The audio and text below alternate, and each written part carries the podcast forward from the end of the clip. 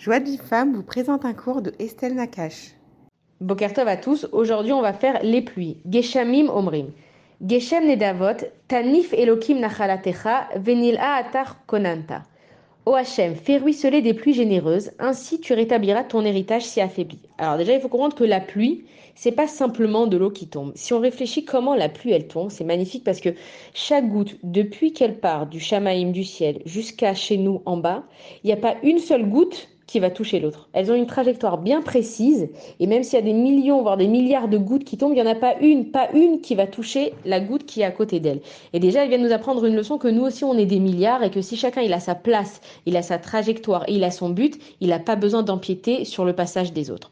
Ensuite, on sait que la pluie, elle vient si on prie. Comme on a dit, la talle, elle vient d'elle-même, mais la pluie, on a besoin de prier. Donc la pluie, elle est en, en, rapport avec la tefila, la prière. Alors, Qu'est-ce que ça veut dire de prier? C'est vrai qu'on nous dit toujours qu'il faut prier et des fois on n'a pas envie, des fois on sent pas.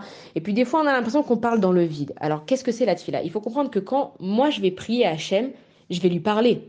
Mais la tfila, c'est une conversation. Maintenant, en quoi est-ce que c'est une conversation si moi je prie et qu'il n'y a personne qui me répond? Alors quand moi je prie à Hachem, je lui parle. Et quand je vais étudier la Torah et quand je vais écouter des shiurim, Akadash Baruch il me répond.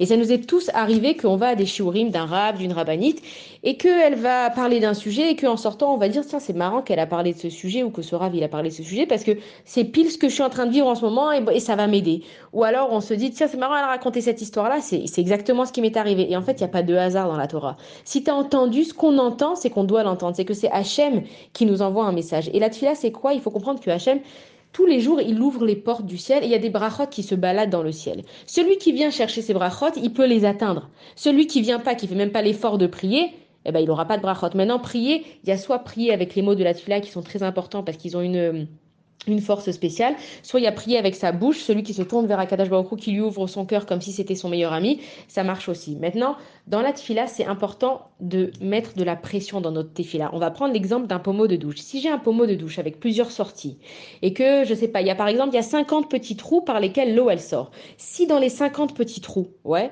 il y a que 10 où il y a de l'eau qui sort, il n'y aura pas de pression et que tous les autres ils sont bouchés. Alors que si tous ils sont débouchés et qu'il y a les 50 qui marchent, alors là il y a une pression dans la douche. Et l'exemple c'est exactement la même chose pour nous. Si nous il y en a une qui va prier, l'autre elle va pas mettre de kavana, et lui il n'avait pas le temps aujourd'hui, donc il y a moins de pression sur les épaules d'Akadash Baruch Mais si on se met tous ensemble et qu'on prie tous ensemble, alors il y a de la pression. Et c'est quand les béné Israël ils prient tous ensemble qu'ils sont répondus. Maintenant, ne pensez pas que votre fila elle sert à rien et que de toute façon vous n'avez pas eu de kavana. C'est pas comme ça qu'il faut penser. Akadash Baruch chaque mot pour lui il est important. Vaut mieux faire une fila courte de 5-10 minutes plutôt qu'une fila longue où on va se perdre. Et faire la fila avec ces mots, c'est très important et on peut le faire tout au long de la journée. Voilà, bonne journée à tous. Pour recevoir les cours Joie de vie femme, envoyez un message WhatsApp au 00 972 58 704 06 88.